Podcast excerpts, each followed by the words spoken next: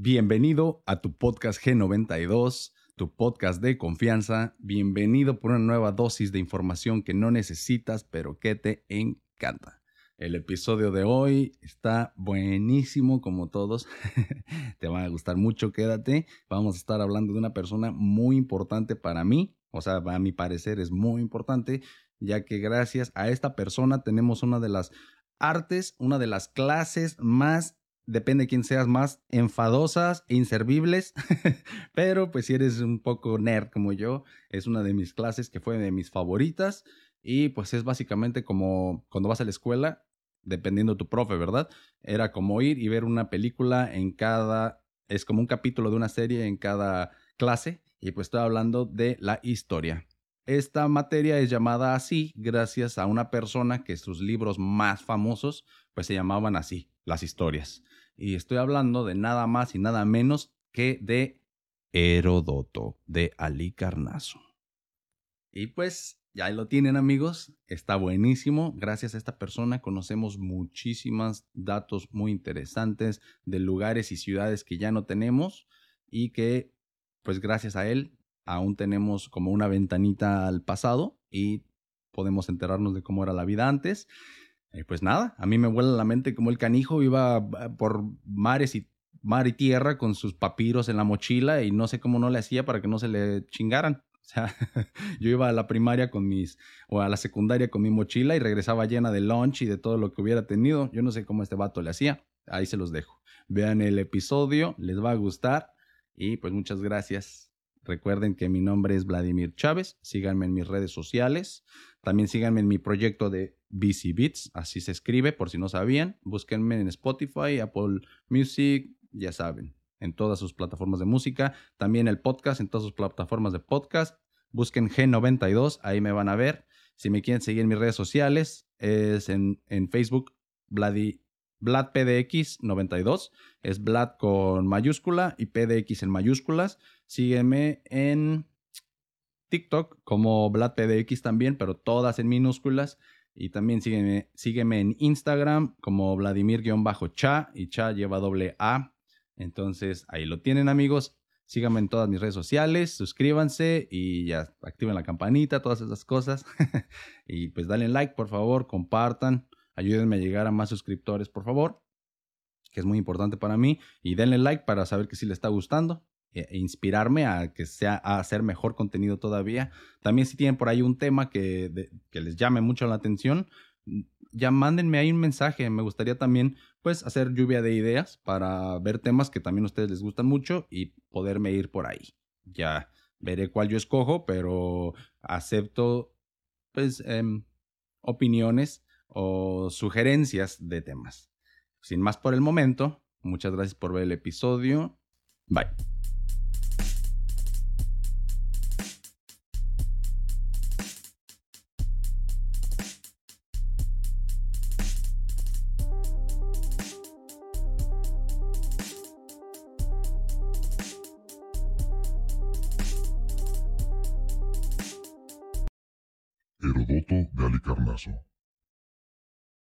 Les voy a contar la historia de alguien muy interesante. Esta persona vivió antes de Cristo, para ser un poco más exactos. Él vivió entre el 484 y 425 antes de Cristo. Y pues su nombre era Herodoto. Este personaje pues me emociona mucho hablar de él, ya que mm, se le considera propiamente como el padre de la historia, entre otras cosas, como no el padre de la geografía eh, oficialmente, pero hay algunos escritos que pues sí lo consideran de, esta manera y también como el primer antropólogo. Entonces, les voy a explicar eh, su historia y vamos a ver cómo estas disciplinas se, se juntaron y cómo esta persona vivía y pues realmente por qué es tan interesante su vida. Entonces, eh, les voy a empezar comentando que este historiador era muy distinto a los de su época, ya que para empezar antes no se llamaban historiadores, antes se llamaban logrógrafos. Esperen, se llamaban logógrafos. Está medio difícil de pronunciar. Logógrafos. Y eh, hagan de cuenta que estas personas venían de, Asia Menor y de algunas, de algunas partes de, de Egipto y son como el, antecesor de los historiadores. La diferencia es que la historia no siempre ha sido como nosotros la conocemos, con, ah, basada mm, sobre todo en guerras, en gente importante y cosas así. La historia no siempre se contó de la misma manera. Para empezar, al humano no siempre le ha interesado el pasado y, los sucesos de la humanidad. O sea, nosotros tenemos que entender que antes de que hubiera la revolución industrial, la historia no cambiaba mucho con el paso del tiempo. A lo que me refiero con esto es que entre, no sé si le preguntabas a alguien del, del año 500 a después a alguien del año 1000, ¿qué hay de nuevo? con la ciencia, qué son sus inventos nuevos o cosas así, te iban a, a lo mejor a decir que ya la ropa es distinta, obviamente, porque pues es otra moda, sí, pues es otra moda, es otro tiempo, se visten distinto. Eh, tal vez te va a decir que utilizan herramientas distintas, como, pues no sé, a lo mejor antes no utilizaban este, cuchillos y cucharas de, antes utilizaban de plata, por ejemplo, pero antes de eso los utilizaban de otro material. Entonces, pues esos van a ser como las buenas nuevas, ¿no? Como que, wow, ya tenemos este tenedores de plata, wow, ya tenemos este chamarras y ya no utilizamos pieles así como, bueno, las pieles se siguen utilizando, ¿no? Pero pero como más como una chamarrota y en algún momento las pieles se utilizaban casi pues como como taparrabos. A lo que me refiero es que sí va cambiando, pero desde los taparrabos hasta la Edad Media no había tanta diferencia, o sea, sí los o sea, sí inventamos muchas cosas, pero a lo que voy es que el humano nunca era tan refinado, siempre, siempre más como era muy violento, era como más ferril, no sé, no sé cuál palabra utilizar, pero menos, menos nice, menos elegante, pues. Y entonces, ya cuando llegamos a 1700, 1800, es cuando podemos ver cómo de verdad este, la, la evolución social la podemos ver así o, o sí, la, la, nosotros estamos viendo o siendo testigos de cómo los humanos estamos eh, pasando, ¿no? Como de, si ya éramos el Homo sapiens sapiens, ya somos como la, versión 2.0 o la 3.0, ya no sé cómo clasificarla, la verdad. A lo mejor si alguien, hay algún antropólogo aquí, este, nos pueda decir un poquito más acerca de eso, pero yo, al menos así como mi, mi punto de vista es eso, como que antes las cosas tardaban muchísimo tiempo en, en que evolucionaran un poco, aunque sea que cambiaran nada más, como les dije, de, de materiales, pero pues, eso era pues un, era algo muy grande y, para ellos era como que, wow, ya ahora tenemos, este, como les digo, ya tenemos chamarras que, que no te tienes que colgar una vaca nada más ahí, sino que ya, pues se inventaron botones, después se inventaron eventualmente el zipper, todas estas cosas son, este, sus, logros de antes, ¿no? Pero ahora, como ya no tenemos que, eh, un ejemplo, los documentos antes se pasaban a mano y te tardabas mucho, ahora todo está en internet y nada más copias y pegas y mandas millones de documentos, en, no estoy exagerando, en una hora. Entonces, o sea, la, la, manera en la que compartimos información entre todo el mundo, lo que le llamamos el mundo globalizado, nos ha permitido de un 200 años para acá multiplicar exponencialmente nuestro, nuestro desarrollo social, tecnológico y todo. Y esto pues es, es excelente, es muy bonito y todo, nada más que quiero que tengan el contexto de cómo las cosas eran antes, ¿verdad? Entonces, pues este, este cuate, Herodoto, nació en Alicarnaso. Ya, ya le había hablado de la, de la ciudad de Alicarnaso cuando les comenté acerca del mausoleo de Alicarnaso, que es una de las, de las maravillas antiguas de la, de la humanidad. Y bueno, esta persona, ya les dije, vivió alrededor del 484 y 425 antes de Cristo y era contemporáneo de otros grandes eh, pensadores y grandes personas, que son muchos nombres, entonces no los voy a mencionar todos, pero conforme vaya la historia, pues ya van a, darse cuenta, a lo mejor ya han escuchado en, la escuela de alguno de estas personas, y si no, pues ahí agarren, tomen nota, y igual después de aquí se van a Google y métanse a Wikipedia, no es tan mala. Ahí, o sea, sí se tienen que dar cuenta y aprender a diferenciar los fake news de lo que sí es real, pero bueno, entonces, resulta que este Herodoto nace en Alicarnaso y él siempre fue muy, muy curioso. Entonces, desde temprana edad empezó a viajar y tenía algo que le gustaba mantener un diario de viaje. entonces tiene otro nombre, eh, una bitácora, una bitácora de viaje. Entonces él le gustaba describir o escribir todo, o sea, con detalle, desde cómo se veían las ciudades, cómo se veían los caminos, qué tipo de flora y fauna había, las personas, su raza, su religión, su cultura, o sea, las cosas que él podía ver, así sin preguntar, las describía pues tal cual, ¿no?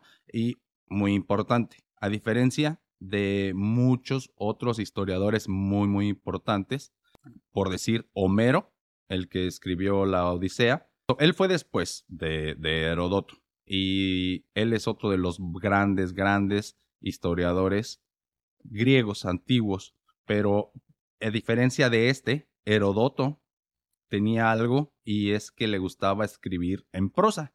Para los que no tengan una idea de qué es la prosa, de que los que no sepan, pues la prosa es la forma natural en que se expresa el lenguaje.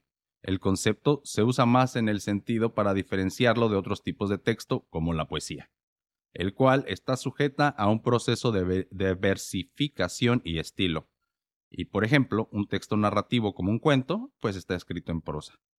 Entonces ya lo vemos. Eh, la prosa realmente es cuando tú escribes, pues de la forma natural en la que tú hablas, realmente. Eh, y para esta, para esta época, eso no era nice. O sea, antes lo quería, todo lo querían escribir, en, que todo rimara en versos, en todo métrica, todo le tienen que le tenían que arreglar y hacer que, que, se viera presentable y bonito. Y no digo que este Herodoto no supiera hacer las cosas presentables, pero él se expresaba de una manera, pongámoslo, pues más coloquial. Él le importaba mucho más describir las cosas y otra cosa es que él le gustaba hablar mucho con la gente, eh, no le importaba mezclarse con otras culturas, por así decirlo, y lo que la gente le decía, él lo pasaba lo más fiel posible, de, porque obviamente esta persona la tenía que traducir a veces de otros idiomas al jónico. El jónico, pues es la, es, un, es el griego antiguo y eh, se hablaba en la región de Jonia, en las islas del centro de, de, del Egeo, del mar Egeo, y la isla de Eubea. Junto con el dialecto ático, forma parte del grupo dialectical jónico ático eso es lo que dice Google si no, no sabían, porque pues estas, estas lenguas pues no, no, estamos muy familiarizadas con ellas, ya son muy antiguas, ya la verdad pues no se hablan. Entonces pues esta es un, un, una pequeña introducción a quién fue Herodoto, pero para que te des una idea, él tenía una colección de libros que es la más famosa y que es la que lo catapultaron a la fama y porque él fue muy famoso cuando estaba vivo, no siempre pasa esto. Hay personas que cuando pues, están haciendo su trabajo nadie las pela y hasta, pues hasta que se mueren.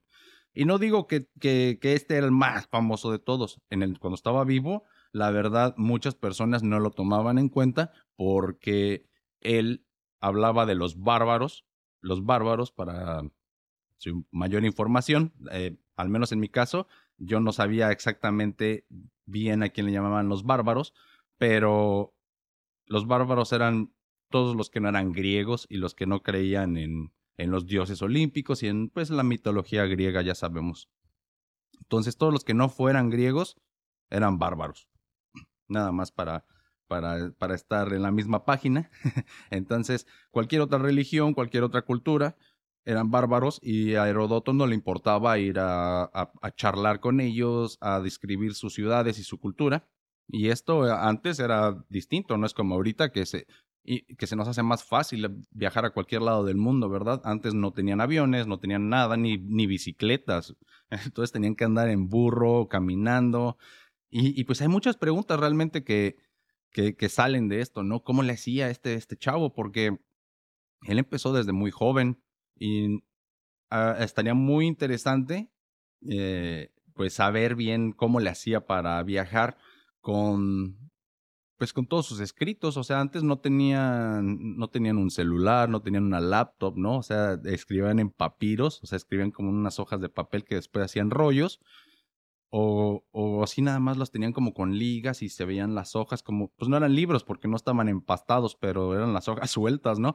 Entonces imagínate, yo me acuerdo cuando iba a la escuela, o sea, nada más iba a la escuela y regresaba y era un desmadre mi mochila y había lunch, y estaba mojada mi mochila o se me perdían las cosas. Yo no me imagino este cuate cómo le hacía para viajar con todos sus papiros, con su tinta, para, pues para escribir, aparte comida, aparte armas, porque no es como que vayas por, por, la banquetita y haya alumbrado público, ¿verdad? Ese güey andaba viajando entre jungla, entre desiertos, mares, lo que sea, o sea, ese güey andaba realmente de aventura y con su libretita y escribiendo y, pues lo guardaba yo supongo que en una bolsa, a menos de que se presume que él era nacido de, de la gente de, los fresas, pues de Alicarnazo. Entonces puede ser que esta persona pues haya tenido, si no esclavos, pues al menos gente que lo seguía, seguidores, y a lo mejor pues le cargaban todo a él y, eran sus guaruras, pues, ¿no?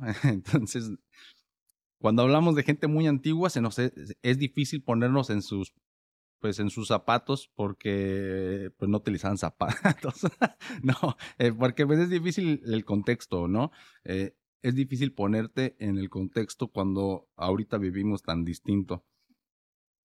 Pero imagínate realmente ese güey o antes la gente se dedicaba a cosas o bueno, me, gustaría empezar diciendo que cuando, cuando tú les dices a tus papás que quieres estudiar, por ejemplo, no sé, quieres ser actor o quieres ser músico o quieres ser eh, youtuber o lo que sea, y se infartan, ¿verdad? Y, la gente te, empieza a hacer videos, por ejemplo, y la gente empieza a decirte, ¿por qué los haces? Y así, o sea, te empiezan a preguntar, o uno solo se, se tortura cuestionándose, ¿por qué? ¿Por qué hago esto? ¿Por qué? ¿Por qué soy, me, o no sé, un jugador de fútbol, ¿no? Así de, si no le está yendo tan bien, pues se va a preguntar, ¿valdrá la pena? O sea, ¿por qué lo estoy haciendo? Y si ese es tu caso, nada más acuérdate de Herodoto y de estas personas. O sea, ellos podrían haber estado bien a gusto viviendo una vida de junior en Alicarnazo, con tus, no sé, en tu ciudad y todo nice, con tus guaruras o tus esclavos, no sé, y prefirió irse como, pues no sé, como vagabundo es la palabra. O sea, de trotamundos, nada más pues para poder explorar y anotar todo, o sea, describir todo lo que él veía y, nada más por eso, o sea, y si le preguntabas a, a, él, me hubiera estado muy interesante ver cuál era su respuesta, aunque yo creo que era nada más, te hubiera dicho algo así como que, pues porque me gusta, ¿no? O sea, antes la gente era más sencilla, ahorita nos preguntamos demasiado las cosas y mucha ansiedad por todos lados, mucho estrés, pero pues estos, estos vatos se decidían hacer algo y por muy estúpido que suene, dedicaban su vida para esto. Entonces, este güey andaba de vagabundo en otros países cuando ni siquiera había linternas, o sea, ese güey andaba en la medianoche, no sé, ni siquiera con una antorcha o algo así, y tenía que cuidarse de los animales y de todo. Entonces, nada más, este era, era para mencionar, pues qué impresionante, ¿no? Bueno, los nueve libros de la historia es la obra desde la que Herodoto presenta por primera vez lo que sería la disciplina histórica y pues tenía dos objetivos. La primera era guardar la memoria de los acontecimientos vividos por los griegos como por los bárbaros. Y luego buscaba y explicaba las causas de esos acontecimientos y los efectos en los pueblos griegos y persa. En ese momento, el imperio persa, que era comandado por Darío el Grande, era el que tenía el control de toda pues esa región. Entonces Alicarnaso era parte de esa, de esa región también y por eso es que hablaban jónico y, y bueno, pues nada.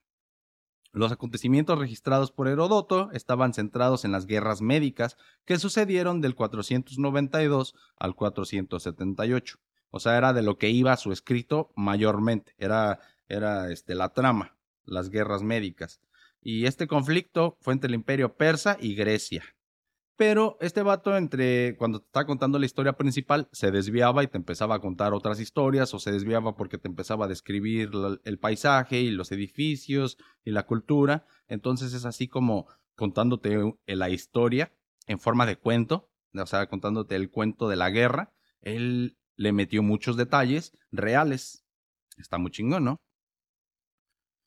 Estos acontecimientos son plasmados en forma de prosa y no en verso. Así pues, Homero, narrador de la Iliada y la Odisea, tiene una clara influencia en Herodoto, pero esta se aleja de su forma de escribir mucho. De todos modos, Homero también eh, agarró muchas características como la narración en tercera persona, el uso de un lenguaje formal y elevado y la conmemoración de acontecimientos y personajes para que no caigan en el olvido. O sea, Herodoto se tomó la, la, molestia de que aunque escribía en prosa, o sea, escribía fluido, sin tener que rimar ni nada, de todos modos utilizaba palabras elegantes para, de alguna manera, eh, rescatar su texto para que se viera bien pues es la, realmente no hay otra función más que la estética. O podríamos decir que si, si tú escribes muy bien, te das a entender mejor. Entonces sí, tachen eso. Este vato se quería expresar lo mejor que podía y verse bien al mismo tiempo. Entonces, pues doble, doble like para Herodoto. Y Homero le copió esas cosas, o sea, o se inspiró en esas cosas. Él también eh, aprendió a que hay que escribir de una forma bien, nice y aparte pues incluía personas que hicieron que pues fueron log que tuvieron logros muy importantes. Yo creo que de ahí viene lo de logógrafos, como que ellos se dedicaban a escribir las personas o los logros de las personas y les y los ponían con su nombre para que las personas no se olvidaran de quién hizo tal y tal cosa, o sea, como la historia de los héroes, para mí se me figura algo así. Otra gran diferencia entre la poesía épica y la historiografía de Herodoto son las diferentes fuentes de información. Mientras que para Homero la musa era su principal fuente de la inspiración, Herodoto se adentra en un proceso de recolección de información. Tenía el objetivo de elaborar sus narraciones con continuidad y cierto sentido histórico. Esto me imagino que, por ejemplo, Homero se inspiraba en un suceso que sí sucedió, pero en lugar de ir a la ciudad y hablar con la gente y de, de, de, describir lo que exactamente lo que él veía, a lo mejor el vato ni siquiera estaba en la ciudad que él estaba contando la historia y por eso se inspiraba en las musas y rellenaba los huecos narrativos. Y pues obviamente si está escribiendo todo en, en, en prosa, ah, perdón, en verso, o sea, como en poesía, pues está bien cabrón, ¿no? Entonces tienes que ponerle de tu crema para rellenar los huecos eh, literarios y argumentativos y narrativos. Entonces ese güey le ponía lo que le faltara, se lo inventaba, así en pocas palabras. Y Herodoto, por el contrario, él en lugar de tomarse su tiempo para que rimara, pues iba y preguntaba, iba y viajaba, iba y hacía las cosas y ponía datos, facts, facts. Es lo que me gusta de este canijo. Entonces, eh, vemos que por su gran curiosidad era un gran viajero, como les acabo de decir. Por lo tanto, era inevitable que plasmara por escrito todo aquello que veía y escuchaba en sus recorridos. Esto se reflejaba de forma clara en el método de recolección de fuentes. Consistía en los siguientes puntos.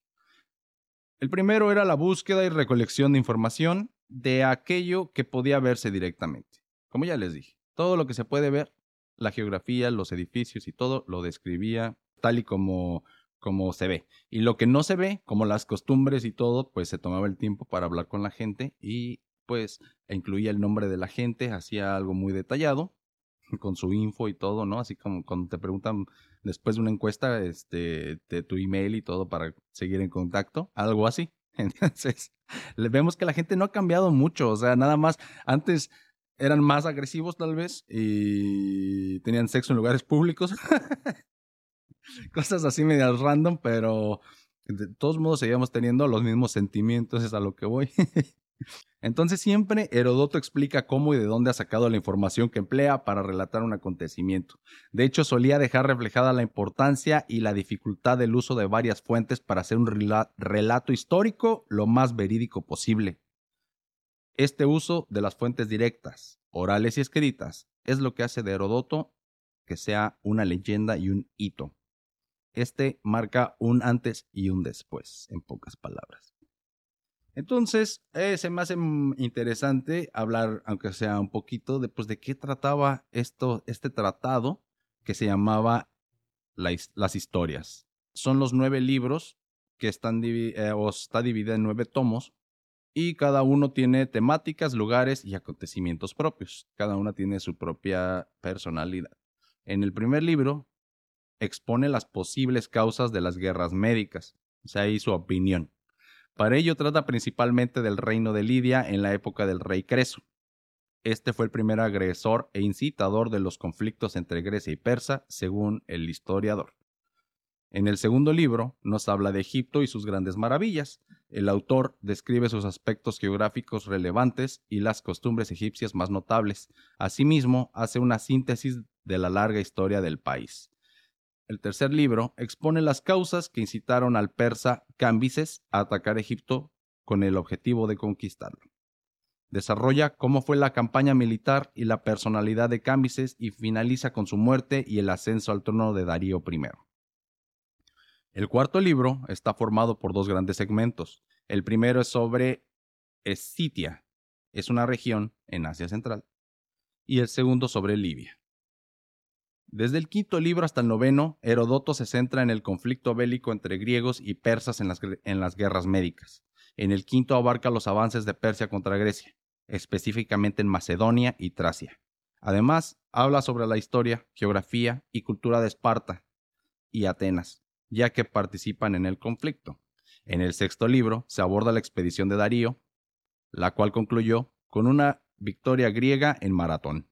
Asimismo, en el séptimo libro se expone una serie de dramáticas batallas, como las batallas de los Termópilas, y por último, en el octavo y noveno libro, trata las batallas de Salamina y de Platea, respectivamente.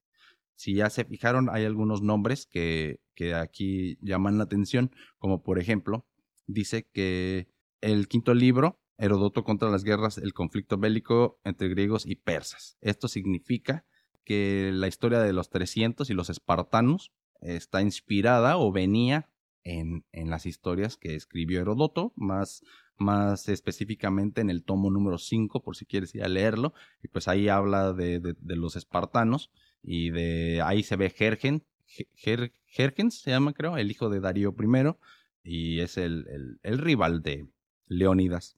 Leónidas creo que no existió como tal, pero pues sí el pueblo espartano sí era como un poquito como lo ponen en la película. Si no has visto la película, está muy buena.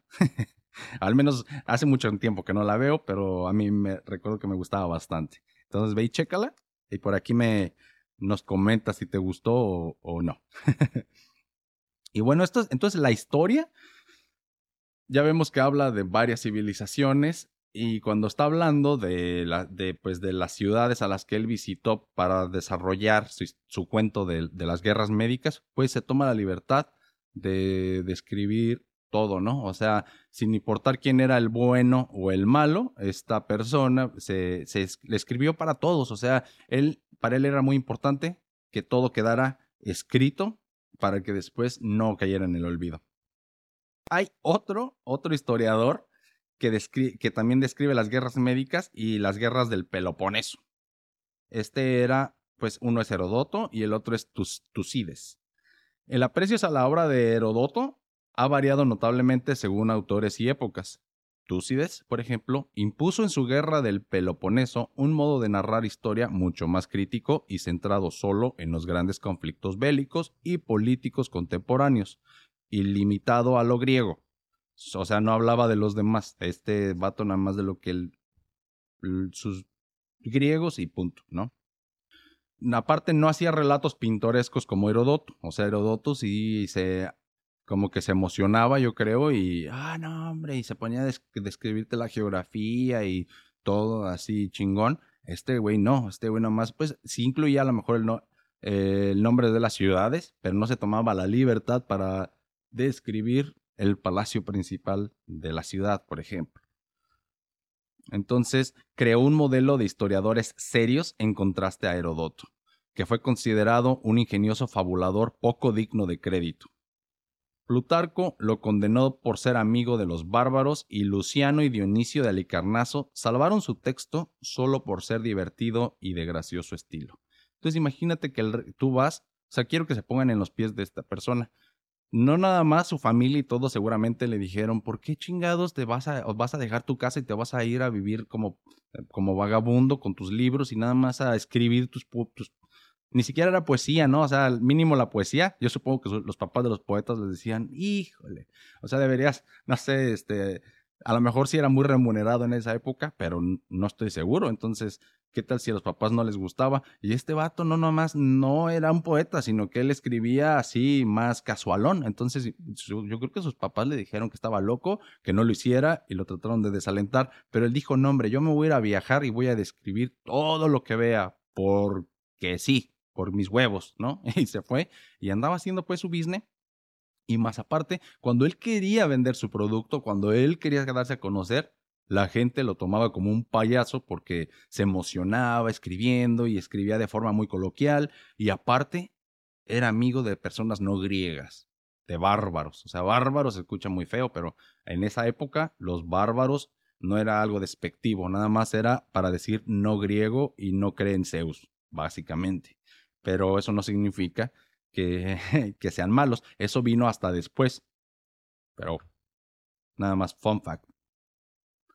No fue hasta el Renacimiento cuando se redescubrió a Herodoto, que volvió a leerse con entusiasmo, pero se tradujo al latín, digo, pronto se tradujo al latín, y con los relatos de la conquista de América surgió la historia al estilo de Herodoto. En el siglo XVIII, y se reafirmó su prestigio a la vez que se comprobó la veracidad de mucho de lo que contaba y que parecía fabuloso. Imagínate. Entonces no lo tomaban muy en serio por cómo él eh, se expresaba, por así decirlo. Pues sí, o sea, eran medios, medios ridículos eh, o no inclusivos. O sea, las sociedades, fíjense cómo son cerradas desde siempre. O sea, eso no es algo de antes. Para los que se quejan mucho ahorita, pónganse a pensar. Entonces ya cuando eh, salió el renacimiento y la gente empezó a abrir su mente y aparte tuvimos tecnología suficiente para viajar y, pues poder eh, registrar más cosas geográficas y, e históricas alrededor del mundo, pudimos comprobar que Herodoto, antes de Cristo, 400 y tantos años antes de Cristo, sí viajó a donde él dijo que viajó y cuando él describía las cosas, sí eran como las cosas se veían en la vida real. Entonces fue hasta ese tiempo que se le empezó a tomar con mucha más seriedad porque antes no había manera de corroborar que lo que decía era cierto y como él era muy, muy eh, a, la, a la hora de escribir, aunque era muy casual, de todos modos le gustaba describir todo muy bien y darse a expresar muy bien, pues era algo, en pocas palabras, era un estilo muy diferente y que la sociedad eh, del conocimiento de ese momento no le gustaba. Va pronto. Eh, otra diferencia entre Homero y Herodoto también, muy importante, es que el autor de la Iliada, Homero, comienza sus poemas invocando a la musa divina como inspiradora de su obra. Herodoto, en cambio, pone su nombre propio en la primera línea de su relato, escrito no en verso, sino en prosa. Y esta pues es su firma personal. Entonces, en la manera en la que él escribe tan las cosas como son, ya cuando te pones a analizarlo, esto le brinda más veracidad a, a, la veracidad que tienen otros poetas, porque por lo mismo de que querer que sea todo poético, ellos le ponen de sus tacos mucho más de lo que a lo mejor Herodoto pudo haberlo hecho. No digo que todo era así como si en una pinche literatura científica, porque en esa época se trataba de hacer que se viera estéticamente, o se escuchara y se leyera estéticamente muy bien. Entonces, esas cosas a, veces no van de la mano. En, en, este escrito encontramos una palabra que se va a quedar para la posteridad y que hasta la época, hasta esta fecha, hasta el año 2022, la utilizamos y es la historia. Así este güey le nombró sus escritos, historias, y gracias a él, pues tenemos este título para, para esta ciencia, para, para esta rama, ¿no? La, historia. El, el, relato que presenta Herodoto es el resultado de su investigación personal. y él le decía apodexis historias. Eso es en, en, en latín. Enseguida nos advierte de que no pretende contar mitos de los dioses y héroes antiguos, sino los hechos de los hombres. Desde aquí ya podemos ver que si tú quieres leer cuentos de los dioses olímpicos o de cualquiera de esas cosas fantasiosas, él no es para ti. Él quiere hablar de los hechos y del hombre. Pero hay algo en su gran proyecto narrativo en lo que coincide con los poetas épicos. Escribe para salvar del olvido el recuerdo de gestas admirables. Conviene fijarse bien en las líneas iniciales de este relato histórico pionero, tan extenso y de largo aliento que esboza su programa de clara novedad. Esta es la exposición de la investigación de Herodoto de Alicarnaso, a fin de evitar que, con el tiempo caigan en el olvido los hechos de hombres y que las gestas importantes y admirables realizadas tanto por griegos como por bárbaros, y de manera particular el motivo por qué lucharon unos contra otros no quede sin gloria. Ya vieron muchachos, esta era como que su misión y su visión de la empresa, esa es su moral, sin importar si eran o no griegos, si una persona lo merece y hizo algo e hizo algo impresionante, Herodoto lo quería registrar. Vemos que en este prólogo, escrito sin duda al concluir su extensa obra, subraya un doble objetivo referir las grandes gestas de griegos como de no griegos, y en segundo lugar explica las causas de la tremenda guerra entre unos y otros, la gran confrontación que conocemos con el nombre de guerras médicas, y pues ya, así es como, como todo empieza. Herodoto admira el mundo abigarrado de los bárbaros, sus enseñanzas y los grandosos monumentos que erigieron. Wow. Un hombre cosmopolita. Y si lo piensas, pues no había muchos o no era la norma antes porque la gente era más este pues eh, xenofóbica y más que nada ignorante, o sea, no había manera de moverte mucho para otros lados y pues no veías gente diferente a ti, o sea, vivían en sus ciudades y a lo mejor sí había viajeros, ¿verdad? O, sea, sí había muchos viajeros, pero relativamente pocos. O sea, no tengo exactamente la cifra, pero no es como ahorita que ser turista es eh, un hobby, ¿no? Antes no, o sea, en ese momento estábamos más enfocados en, en, cosas más básicas como supervivencia, porque pues no teníamos todas las comodidades como ahora. Este Herodoto era contemporáneo del sofista Protágoras y del poeta Sófocles. Este consiguió un renombre durante su visita a Atenas hacia el año 441. Allí fue invitado a leer con gran éxito algunos capítulos de su obra y recibió un premio importante por ello, un pago a sus elogios de la, de la heroica lucha de los griegos y sobre todo de los atenienses en defensa de la libertad. Entonces, pues hizo ver a los atenienses muy bien y los recibieron como pues un chingón, le dieron las gracias y a lo mejor hasta una feria y lo que él quisiera, ¿no? Entonces, pues así lo vemos, ¿no? Me, a mí lo que más me llama la atención es como le hacía esta persona para viajar con todas sus cosas sin que se le arruinaran. Y pues es una persona legendaria ya que ah, no nada más una materia que llevas toda la vida en la escuela, que es historia, no nada más esa materia se llama como sus libros, como él bautizó su, sus libros más famosos, no nada más eso, sino que él inventó o sí, influenció a todos los historiadores después. O sea, él dijo, es muy importante saber quién hizo las cosas más destacadas, eh, qué año, en qué contexto histórico estamos. Todas estas cosas que antes muchas personas ignoraban solamente por la poesía, esta persona las puso de moda. Entonces, pues hizo el trending de, de, de ser mucho más eh, eh, ¿cómo te lo puedo decir? Pues de, de que no nada más es importante el cómo lo escribas, sino el contenido. A mi punto a mi forma de verlo, eh, fue eso. O sea, se dejó la estética de lado por la veracidad y los facts. Y pues lo, respeto mucho por eso, porque para su época, como ya les estuve diciendo, fue un rebelde de la literatura fue el padre de dos o tres ciencias que hasta la fecha tenemos, antropología, geografía y definitivamente de la historia. Fue amigo de grandes personas, fue a muchas personas, a muchos lados, fue a Egipto, estuvo en Grecia, fue, eh, conoció a persas, conoció a de todo, o sea, él estuvo por todos lados y lo van a escuchar cuando ustedes lean o escuchen cuentos griegos antiguos o escuchen cuentos de los egipcios, van a escuchar bastante de Herodoto.